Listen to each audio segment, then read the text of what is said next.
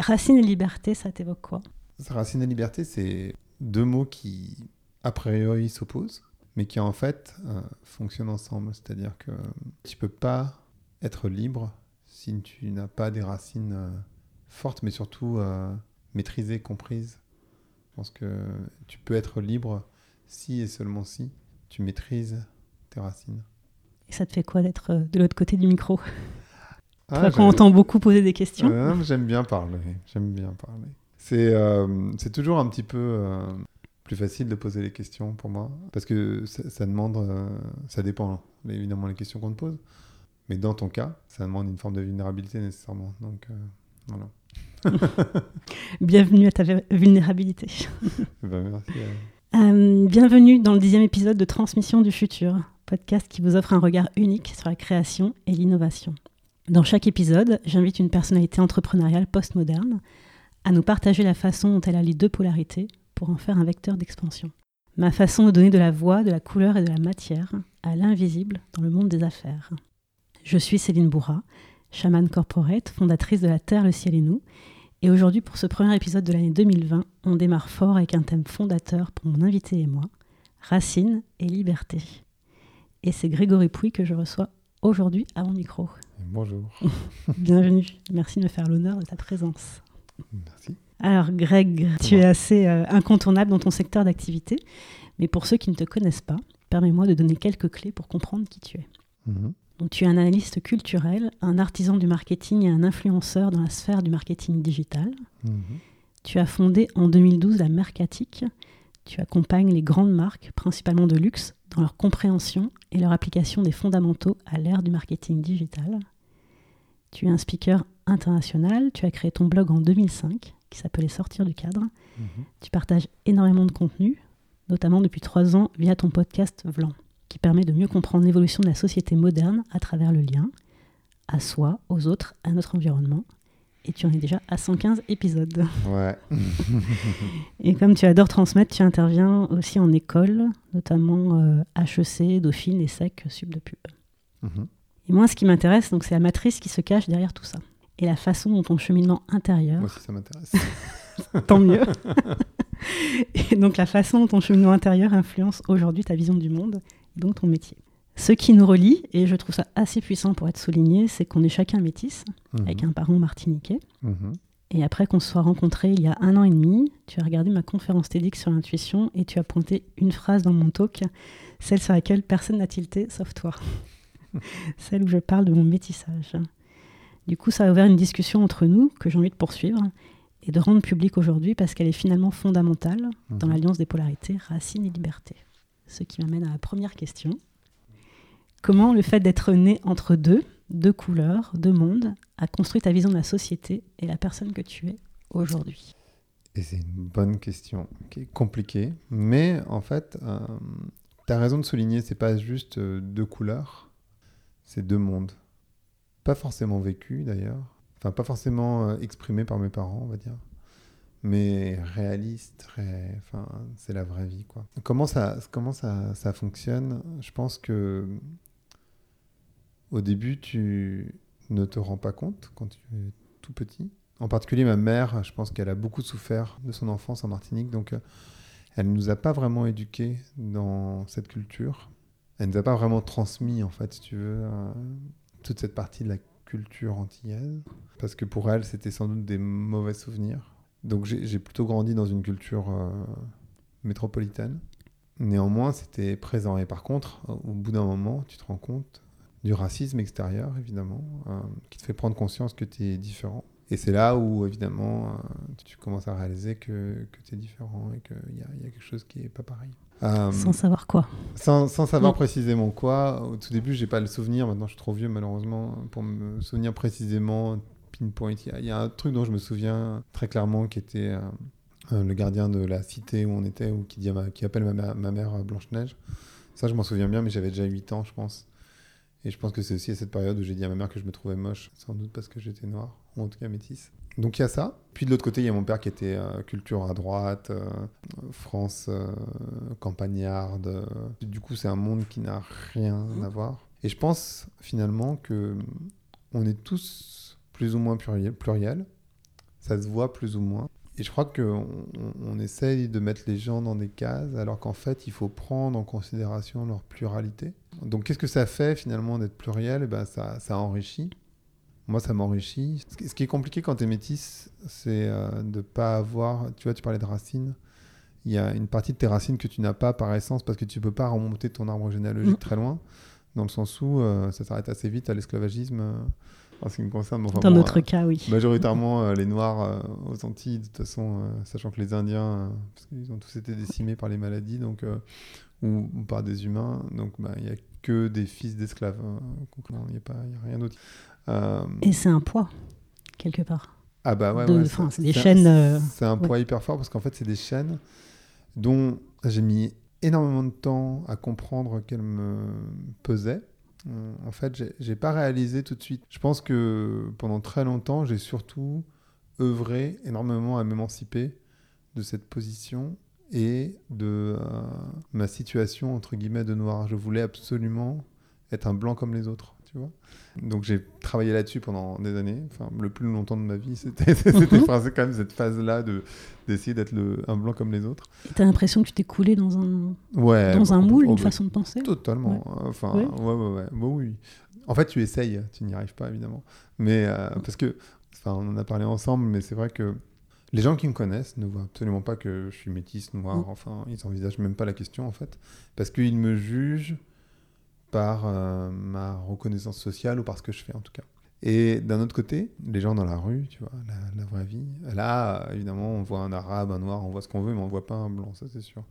Donc euh, c'est intéressant de voir que hum, moi j'ai essayé au maximum, tu vois, en sortant avec des filles blanches, euh, en ayant les mêmes codes vestimentaires, en ayant les mêmes métiers en ayant les mêmes endroits, en utilisant le même vocabulaire, en mangeant de la même manière à table, tellement de choses, en écoutant la même musique, euh, d'être un blanc parmi les blancs, tu vois, ce qui n'est pas possible. Et en même temps, quelque part, avant d'être blanc ou noir, tu es français, donc tu as une culture. Et cette culture, finalement, la couleur de peau ne devrait pas avoir d'impact, ça ne devrait pas avoir de sens particulier.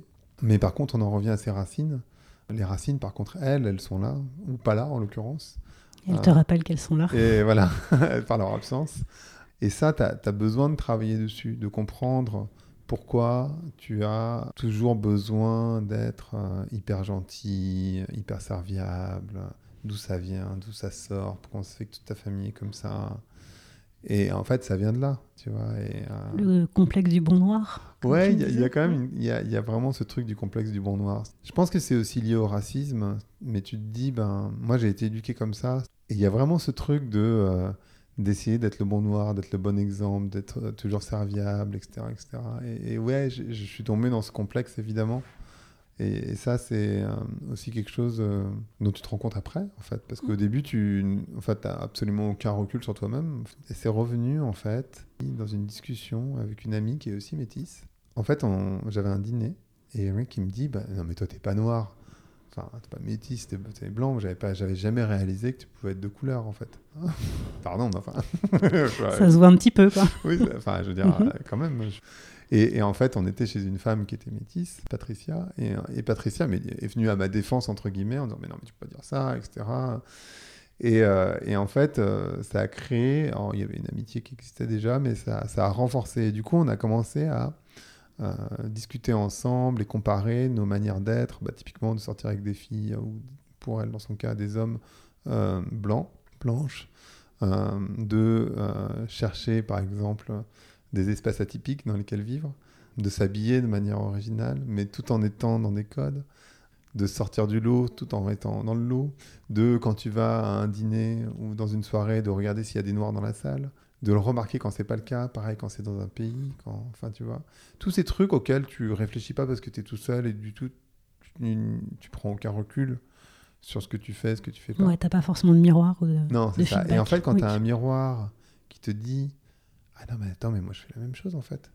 Et là tu dis Ah Enfin, tu vois, il y a vraiment cette réflexion qui vient à ce moment-là. Tu dis Ah, mais ouais, mais en fait, le truc c'est que je le fais parce que il y a ça derrière, hein, ces, racines. Euh, même si effectivement, euh, tu, parles de liberté, évidemment, euh, le fait d'être indépendant, j'ai toujours eu besoin d'être relativement libre, hein, même quand j'étais salarié en fait. Donc j'ai toujours cherché ça, mais par une forme d'excentricité. Puis après, dans mon métier purement, et puis de plus en plus en réalité, il y avait ça quand même très fort en fait. Et c'est à ce moment-là vraiment, mais c'est très récent. Précisément, ça fait trois ans plus précisément que je, je travaille ça en fait. Et est-ce que tu dirais du coup que c'est lié aussi à hum, tout le chemin que tu as fait par rapport à ta sensibilité, ta vulnérabilité? Est-ce que tout ça s'est remonté en même temps?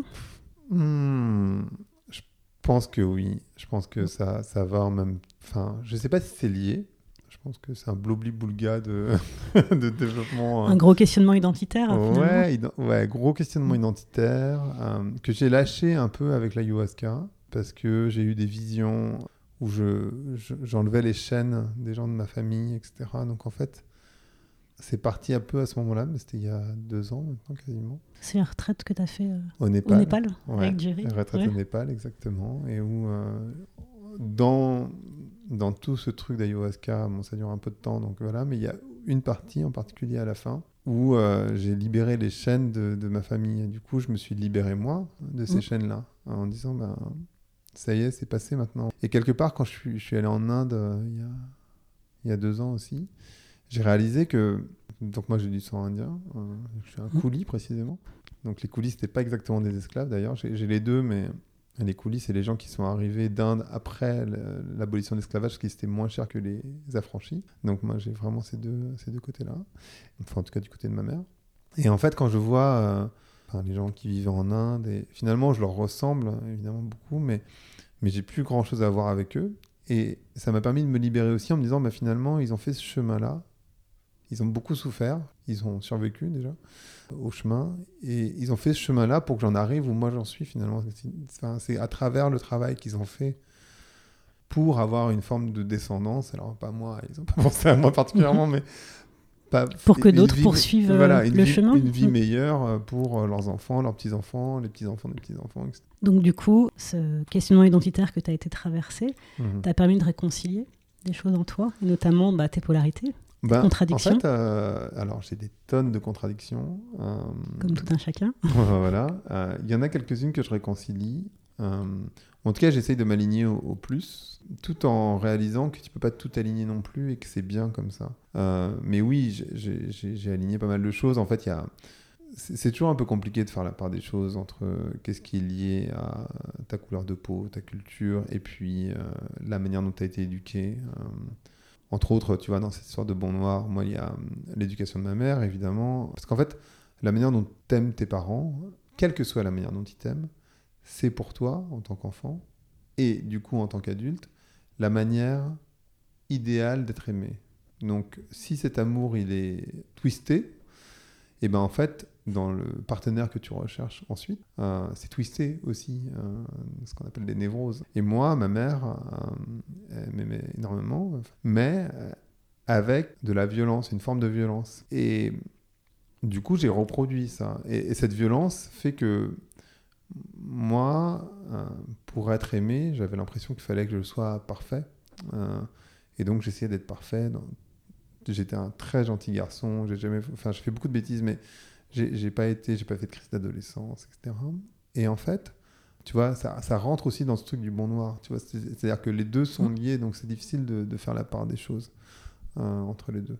Donc ton féminin que tu assumes. Et le féminin, ouais. Alors le féminin, bah, c'est pareil, c'est lié à ma mère évidemment. Euh, le féminin est totalement assumé. En fait, euh, je, me suis beaucoup posé la question euh, bah, quand j'étais plus jeune sur ma sexualité. Ça s'est passé assez vite finalement à l'adolescence. Et ensuite, je me suis posé beaucoup la question sur mon rapport aux femmes. En fait, ma mère m'a pris dans sa confidence quand j'étais très jeune. Donc quand j'avais, euh, je sais pas, 7-8 ans, euh, elle, fonctionnait avec moi comme si j'étais un ami. Et du coup, ça a créé un lien entre moi et les femmes euh, particulier. Donc j'ai cette capacité d'écoute, d'empathie très forte qui s'est développée. J'avais une sensibilité très forte à l'origine, mais ça s'est développé avec ma mère, ma mère qui était au foyer, donc avec ses copines aussi. Et au fur et à mesure, j'ai développé des relations avec des femmes très fortes, jusqu'au point où aujourd'hui, j'ai finalement assez peu d'amis hommes et beaucoup, beaucoup d'amis femmes. Donc mon féminin s'est développé de manière assez logique là-dedans. Et, et, c'est bien, et je l'assume totalement, je trouve ça vraiment chouette, mais il y a plein de côtés en moi qui euh, sont pas féminins, tu vois, il y a des choses auxquelles j'ai pas accès, par exemple, j'ai du mal à pleurer encore mais voilà, il y a, y, a, y a, quand même cette sensibilité, cette puissance à l'intérieur, beaucoup plus qu'à l'extérieur, même si j'ai aussi développé ça. J'ai jamais vraiment été, euh, tu vois, combatif euh, dans la performance. Euh, j'ai fait de la mmh. compétition, mais compétition en natation, donc j'étais tout seul. Moi, j'étais plutôt dans cette puissance féminine, toujours, en fait. Voilà, même si j'ai fait de la muscu, etc. Enfin, tu vois, y a... après, tu réponds à des, euh, à des critères euh, ou à la pression sociale, en fait, finalement. Du coup, tu reproduis des schémas sans trop réfléchir. Mais, donc, j'ai été dedans, évidemment. Je ne suis pas exempt de, ça, mais, mais voilà. Et du coup, tu as l'impression que euh, ce féminin et ses racines ont eu un impact sur ton métier? Et sur euh, ce que tu fais en entreprise Ah bah complètement. Alors là pour le coup, de quelle à, à 200%. Ah bah parce qu'en fait, euh, je pense que tu ne peux pas être un bon marketeur si tu n'es pas empathique. Donc euh, bon, bah, déjà rien que ça. Enfin, en fait, c'est-à-dire que de base, le marketing c'est du bon sens, c'est de l'empathie, c'est comprendre le client, etc. Donc bon, bah, ça concrètement, sans féminin, tu peux pas vraiment le faire. C'est difficile de le faire en analytique pure. Et puis après, dans mon rapport aux gens, tout simplement, c'est-à-dire moi, je m'entends extrêmement bien avec mes clients, mais c'est lié à ça, c'est parce que je les écoute, euh, je m'entends bien avec eux, et c'est souvent des femmes, parce que comme tu l'as dit, j'évolue pas mal dans le monde de la beauté du luxe, pas uniquement, mais, mais beaucoup, et du coup, c'est souvent des femmes, mes clients, mes clientes. Euh, et on s'entend très bien. Et, je pense que c'est lié à ça aussi. Donc oui, ça m'a énormément aidé. Quand je fais des conférences, c'est pareil. Euh, je pense que ça aide beaucoup.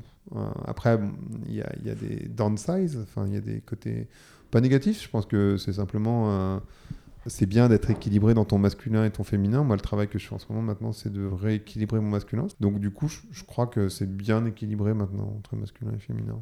Est-ce que tu as l'impression que le succès t'a enlevé de la liberté? Ou t'en a donné? Ben, les deux. Les deux, parce que. Alors, le succès, c'est un, un grand mot. Un grand mot. Derrière lequel on met beaucoup de choses. On, pourrait, on pourrait disserter sur le mot succès. Qu'est-ce que le succès et est-ce que vraiment j'ai du succès? Bon, ça... Mais je vais répondre à ta question. On va pas rentrer dans ce débat-là. Écoute, j'ai envie de dire que ça m'a donné de la liberté. Parce que c'est les deux. Parce qu'en réalité, euh, évidemment, quand tu as plus de gens qui t'écoutent ou qui te lisent, tu peux plus te permettre d'être aussi euh, léger sur la manière, sur ce que tu vas partager. Tu peux plus en fait. Donc ça, ça je l'ai vécu quand j'étais blogueur à l'époque. Le podcast, il a toujours eu une audience parce que comme j'avais mon audience à l'origine, il, il y, a toujours eu une audience sur le podcast. Donc j'ai pas vraiment expérimenté ça sur le podcast, même si les premiers épisodes étaient tout pourris en qualité sonore mais ça te donne de la liberté parce que euh, tu peux te permettre de dire des choses, tu peux te permettre de, de, t'habiller d'une manière différente. Tu peux, enfin, en tout cas, tu peux te permettre d'être toi. Et justement, euh, c'est marrant parce que tu vois, tu parles de liberté. Burning Man, où je suis allé euh, l'année dernière, c'est. Tu peux préciser. Burning Man, c'est un, donc c'est un festival qui a lieu dans le désert au Nevada, une fois par an. Et pendant une semaine, tu es justement totalement libre. Je pense que c'est le la meilleure manière de définir la liberté, c'est d'être à Burning Man. C'est-à-dire que tu peux faire exactement tout ce que tu veux, il n'y a aucun jugement de rien. La seule chose, c'est de respecter autrui. Et en fait, je me suis rendu compte bah, que j'étais. Bah, il n'y avait rien de surprenant. bah, quand je suis libre, je suis pareil. Euh, et j'ai trouvé ça plutôt chouette, tu vois. Euh, de me dire, bah, finalement, quand je suis libre, je suis la même personne. La... succès ou pas client ou pas ah, finalement Oui, alors euh, non, bon, ça, évidemment, tout ça, ça s'oublie euh, une fois que tu es là-bas, même si c'est vrai que les gens. Euh, Mais toi, tu estimes que tu es la même personne que tu sois sur le devant de la scène ou ah, à Burning Man? En fait, de toute façon, j'ai jamais vraiment compris le concept des gens qui sont différents au travail et dans la vie privée. Moi, je suis la même personne. Et d'ailleurs, les deux sont très mélangés pour moi. Donc oui, alors ça, pour le coup, ça a toujours été le cas. Et effectivement, à Burning Man aussi, je travaille moins. Quand je suis à Burning Man, j'ai pas d'ordinateur, j'ai pas de téléphone. Donc, euh, mais je suis la même personne et c'est ça qui est chouette en fait, c'est que tes valeurs sont du coup bien ancrées. Et... Hmm. Alors, dans un article que tu as publié sur euh, LinkedIn euh, le jour de ton anniversaire, mhm. le 1er décembre, mhm. tu as dit cette phrase que j'ai envie de, citer, sur laquelle j'ai envie de te faire rebondir. C'est aujourd'hui, je suis crédible sur mon métier. J'ai réussi à atteindre une certaine forme de succès, entre guillemets. Néanmoins, mon activité est de moins en moins alignée avec ma compréhension du monde. Mhm. À la fin de ma vie, Pourrais-je être fier d'avoir permis à des marques d'obtenir plus de followers sur Instagram ou de vendre plus de produits mhm. Qu'est-ce qui t'a amené à pivoter justement sur euh, Bah, cette la- vision du marketing euh, je, je pense que c'est la liberté que je me permets. C'est-à-dire qu'avant, je me permettais pas parce que j'avais peur de manquer. Toujours un peu le cas d'ailleurs. hein, Mais en particulier quand tu es indépendant, tu as toujours la peur de, de se dire bon, et si j'ai plus de clients, comment ça marche? Euh, Et ça arrive régulièrement. Tu vois, c'est toujours des vagues, euh, des clients qui viennent, euh, des clients qui repartent. Bon. Et là, simplement, je me suis dit c'est pas possible. En fait, au fur et à mesure où j'ai fait bouger mon podcast, parce que mon podcast, euh, il était très marketing à l'origine, et puis il n'est plus du tout. Je pense que c'est lié à Pierre-Henri, mon associé, et celui qui enregistre, enfin celui qui a le studio de podcast, qui m'a dit non, mais tu devrais aller vers là. Et en fait, il m'a donné la, il m'a donné la clé, entre guillemets, ou la- l'autorisation. ouais. Il m'a donné l'autorisation d'aller vers ce que j'étais, en fait. Et donc, j'y suis allé au fur et à mesure. Et puis, plus j'y vais, plus je, tu vois, plus je prends mes aises, et plus je me dis, mais c'est ça, mais en fait, c'est vers ça que j'ai envie d'aller.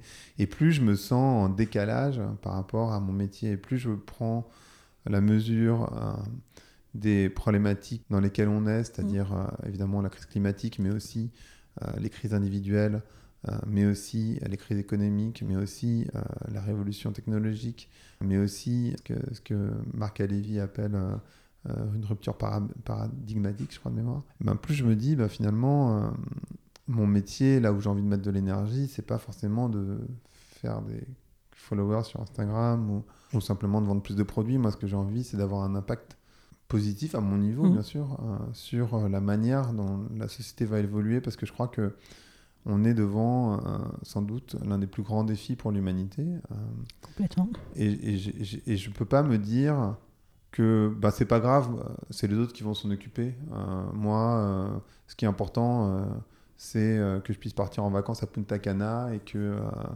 je puisse prendre un appartement plus grand parce que tu comprends, ça fera chouette sur Instagram. Je, je, je, peux pas en fait être dans cette inconscience. Plus, c'est plus possible en fait. Donc, et j'ai besoin Ton d'aligner. podcast a ouvert euh, aux enjeux euh, d'évolution de la société c'est compliqué de dire si c'est le podcast qui m'a ouvert ou si c'est moi qui me suis permis d'ouvrir. Oui, les deux, Mais- finalement. En tout Ouais. cas, euh, c'est un jeu entre le podcast et moi, je sais pas très bien, euh, Et des invités. et mes invités, bien sûr, où au fur et à mesure, je me suis ouvert. Mais finalement, ce qui est intéressant sur ce podcast, c'est que je, les gens que je reçois, c'est des gens que je rencontre en vrai. Enfin, généralement, parfois je les rencontre grâce au podcast, mais généralement, je les rencontre quand même. Et mon podcast, il est hyper proche de ce que je suis et de ce que j'essaye de faire moi-même. C'est-à-dire, en fait, j'essaye de faire, de ramener de la, de la complexité. Aujourd'hui, je trouve que dans les médias, et en particulier sur les réseaux sociaux, mais de manière générale, on est dans des visions hyper binaires, hein, très opposées. C'est genre, c'est blanc, c'est noir. hein. Et en fait, ces visions binaires, elles sont débiles, souvent, euh, elles sont limitantes. Et donc, moi, j'ai envie de ramener de la complexité, ramener de la réflexion. hein. Bah, c'est ce qu'on fait là, l'alliance des polarités. euh, Exactement. prendre Et... deux choses qui s'opposent et euh, Ouais, exactement. comment tu mets du et dedans, quoi. Ouais, exactement. Et, et- et c'est ce que j'ai fait avec le podcast. Ça m'a amené, effectivement, ce que tu dis, euh, à aller vers des personnes qui, qui s'engageaient.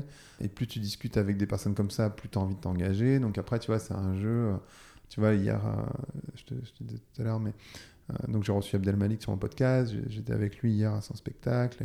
Et, quand tu discutes avec lui, ben ouais, effectivement, tu te dis, ben, tu peux pas dire euh, c'est eux, non mais la faute c'est eux, c'est c'est C'est c'est le les système. politiques, euh, c'est les entreprises, c'est ceux qui sont pas responsables, c'est les étrangers, c'est eux, c'est eux, c'est eux, c'est eux, mais eux c'est toi en fait.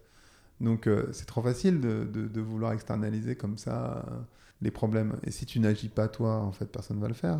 T'as pas besoin de devenir président de la République, tu peux euh, avoir un impact à ton À niveau. ton échelle, quoi. Ouais, bien sûr. Et toi, tu as l'impression, du coup, aujourd'hui, d'arriver à amener en entreprise cette vision plus soutenable, plus responsable? Ben, en fait, c'est le travail que je m'apprête à faire. Je pense que je l'ai toujours fait plus ou moins. Moi, j'ai toujours eu une vision et une pratique du marketing qui était euh, responsable, en tout cas, qui était euh, customer centric. non, mais centré consommateur, en me disant, ben, j'ai pas envie de vendre n'importe quoi à n'importe qui. Moi, j'ai envie de proposer des produits et des services qui sont cohérents aux personnes.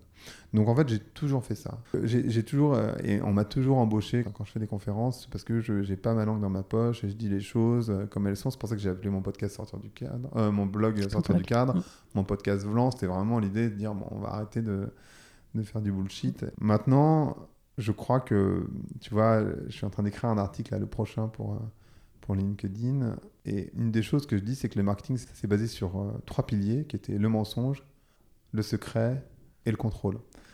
Bon, bah, de dire ça, je me serais pas permis avant de le dire. Aujourd'hui, je me permets Et en fait, tu te rends compte que c'est bien accueilli quand on parle avec des marketeurs. Bah ouais, effectivement. Euh. et on a surfé sur des peurs, on a surfé, on a créé des peurs, on a surfé sur des insécurités pour vendre des produits ou des services. Moi, ça, c'est plus possible en fait. Toi, tu as envie d'aller dans le modèle euh, voilà. au-delà. Et, en, fait, j'ai envie d'accompagner les marques dans. Bon, bah, ça, c'est pas possible. J'ai envie d'accompagner des marques dans une redéfinition de ce que c'est que la croissance, la performance, les KPI, la mesure. Aujourd'hui, on est tous dans les tracking absolus de tout. C'est complètement débile parce qu'on en oublie le client.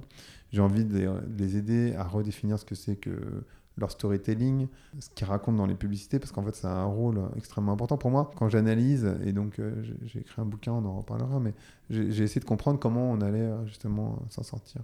Et ce que j'ai fait de manière assez pragmatique, je me suis dit, ben, finalement, il y a trois éléments qui font société, les politiques, les entreprises, la société civile. Donc je vais aller voir les trois et puis je vais essayer de comprendre ben, comment on s'en sort. Euh, donc je vais aller voir des politiques comme François Hollande, comme Gaspard Ganzer et d'autres, hein, des patrons de boîte comme le patron de L'Oréal, le patron de la Maïf et, euh, plein d'autres.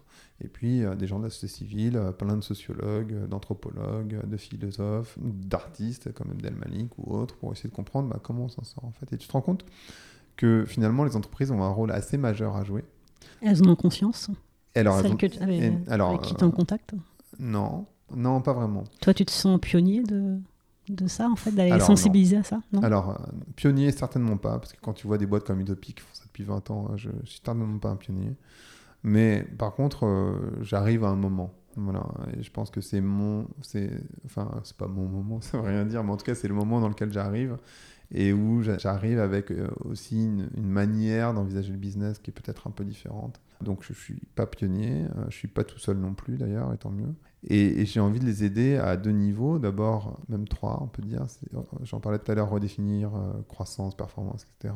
Comprendre que de toute façon, on ira dans la décroissance. Euh, et c'est pas un problème, mais en tout cas, c'est une réalité certaine. Peut-être un passage obligatoire? C'est un passage qui est obligatoire. Qui Moins pour mieux qui est sain, en fait, euh, pour tout le monde. Et la porte de sortie, de toute façon. Qu'on le veuille ou pas, de toute façon. Oui, alors voilà, qu'on le veuille ou pas, de toute façon, ça sera la porte de sortie. Après, c'est évidemment donc décroître, mais aussi donc moins vendre, sans doute. Mais peut-être vendre plus de services. Ça peut, pas, ça peut être aussi moins vendre de produits, mais vendre plus de services. Faire mieux, euh, c'est-à-dire euh, ce que tu produis, la manière dont tu le produis, euh, le faire mieux. Ne pas externaliser, c'est-à-dire que je trouve ça trop facile pour moi, les marques qui font que remettre des arbres ou ou pire, on peut pas dire pire, mais, mais tu sais, euh, investir dans des associations qui sont à l'extérieur de l'entreprise. Ça ne peut pas fonctionner, en fait, ça, ça, ne fonctionne pas. Et les entreprises, elles font ça, c'est-à-dire qu'elles continuent leur business as usual, et pour se donner bonne conscience, elles investissent dans des associations où elles replantent des arbres. Euh, pour moi, ça, ça, tu vois, ça fonctionne pas. C'est un des trucs... C'est de les ramener à leur euh, raison d'être ben, les ramener à leur raison d'être pour définir ce qu'elles vont devoir faire, mais aussi leur, les ramener à être raisonnable. Donc il y, a cette partie-là qui est essentielle. Et puis il y a une deuxième partie qui est sur les histoires qu'elle raconte. Pour moi, en fait, dans le récit de société, dans cette nouvelle spiritualité de société vers laquelle on doit aller, ça fonctionne sur des récits, euh, sur des imaginaires. Tu peux pas demander aux gens euh, d'être dans un imaginaire X et leur projeter un imaginaire Y. Aujourd'hui, l'imaginaire qu'on projette euh, depuis très longtemps, c'est que le bonheur, c'est associé au succès, qui est souvent, en tout cas c'est comme ça qu'on va le décrire, euh, l'argent, le pouvoir, les possessions, c'est pas forcément matériel. matériel. Et tu peux pas, tu peux pas projeter ce bonheur et puis leur dire ah ben non, par contre, il faut pas y aller parce que c'est pas ça qui est responsable. Si tu projettes quelque chose comme ça et que tout le monde le fait dans les films, dans la musique, dans les pubs, etc., bah les gens ils vont aller vers ça, c'est naturel. Et aujourd'hui, les marques elles ont une responsabilité assez importante dans ces imaginaires qu'ils projettent parce que finalement on se rend pas compte, mais elles ont énormément d'argent pour faire de la pub, elles savent raconter des histoires, elles sont transnationales ce qui n'est pas le cas des États. Et donc, elles ont un rôle essentiel à jouer dans les histoires qu'elles racontent, dans les imaginaires qu'elles projettent. Et ça, j'ai envie de les accompagner là-dedans aussi. Soutenir l'évolution du monde et encourager la responsabilité des entreprises. Je pense qu'il y a une partie de la manière dont on fonctionne qui va s'effondrer. Je trouve que c'est une bonne nouvelle parce qu'elle nous rend pas. C'est déjà en train de s'effondrer. Voilà, et, c'est bien parce que ça nous rend pas heureux en fait. Je pense qu'il n'y a qu'à voir euh, l'augmentation du nombre de suicides, euh, la baisse de l'espérance de vie en Occident de manière générale, l'augmentation de la prise d'anxiolytiques. Bon, je ne pense pas que ça soit la description d'une société très saine, hein, mais est-ce que c'est vraiment du sens? Bah, Pas vraiment, en fait. Mm.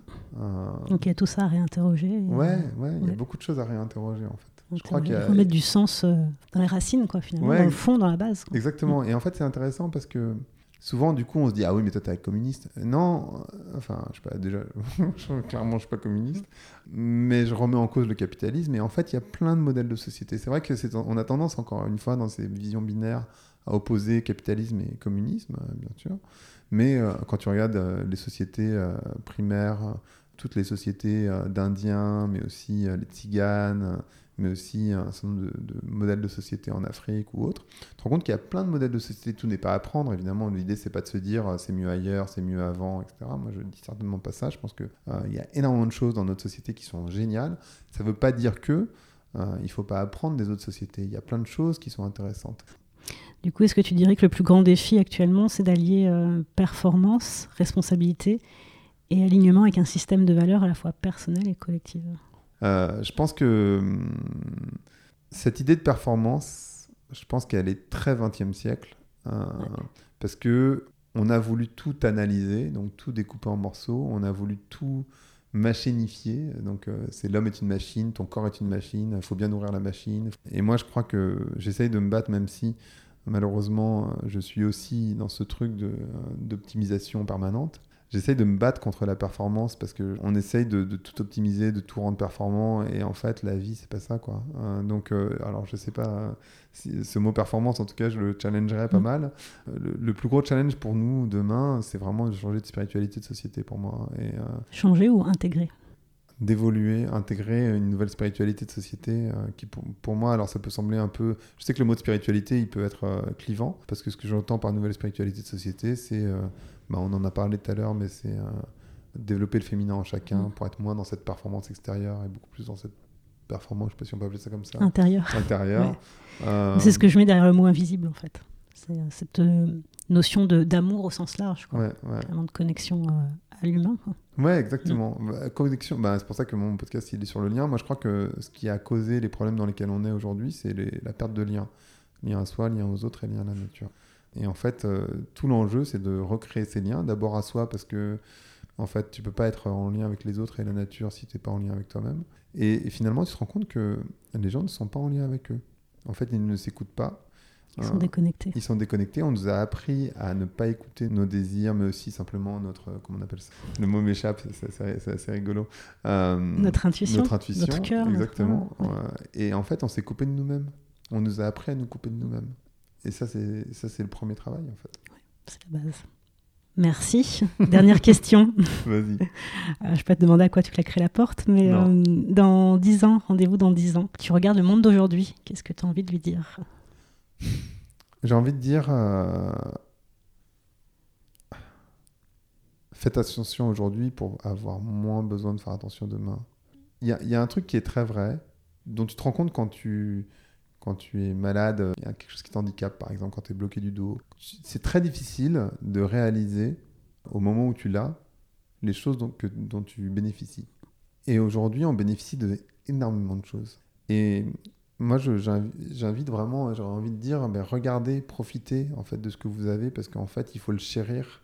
Et aussi de, de ne pas céder, mais bon, ça malheureusement aux réponses simplistes, hein, parce que on les voit grimper un peu partout. En fait, c'est marrant, j'ai la sensation que il y a deux énergies très puissantes en ce moment qui sont à un côté la peur, euh, et donc de, la peur eh ben, naissent euh, évidemment les, mouvements extrémistes, etc. Mm. Et de l'autre côté, il y a cette énergie positive hyper forte euh, de gens qui bossent sur eux, de gens qui essaient de faire changer le monde. Et je vois ça très fort des deux côtés.